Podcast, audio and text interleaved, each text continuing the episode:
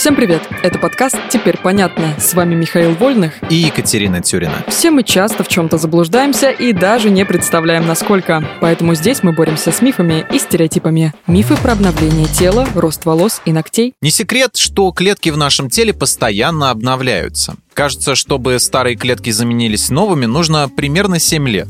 Представляешь, вот не видела ты свою подругу несколько лет, потом встречаешь, а на клеточном уровне это совсем другой человек.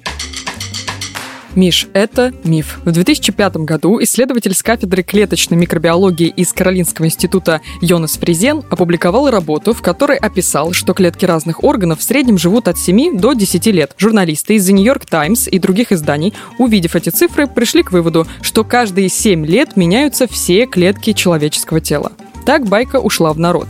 Но если бы СМИ внимательно изучили работу ученого, то узнали бы, что разные клетки меняются по-разному. Например, клетки кишечника живут в среднем чуть больше 10 лет. Эпителий обновляется каждые 5 дней, а скелетные мышцы раз в 15 лет. Клетки в сером веществе мозга окончательно формируются к двум годам и потом остаются с нами на всю жизнь. Клетки, составляющие хрусталики глаз, тоже неизменны. Ага, то есть ни о каком полном обновлении речи не идет. Понял. Еще есть такое утверждение, что после смерти волосы и ногти продолжают расти, это миф или реальный факт?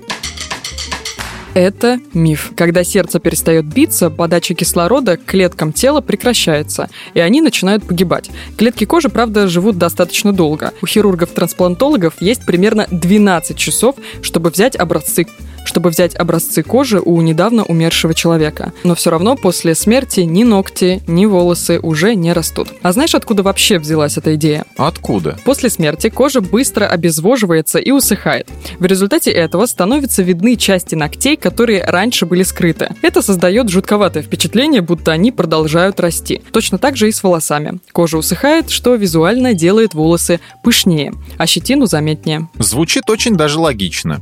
Теперь понятно.